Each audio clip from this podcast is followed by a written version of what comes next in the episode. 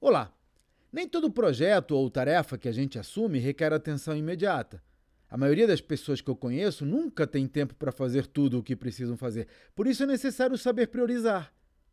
Uma forma de fazer isso é perguntar-se por que aquela tarefa é necessária.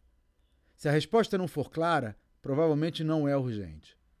Em segundo lugar, pense no que vai acontecer se isso não for feito. Quando o impacto não é relevante, considere não fazer ou delegar.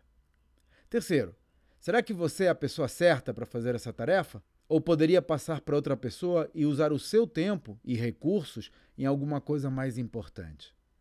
Olha, aprender a delegar é fundamental para fazer crescer qualquer negócio.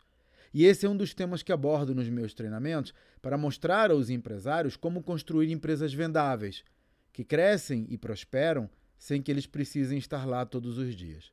Conheça os detalhes no meu site claudionazajon.com.br. Até a próxima.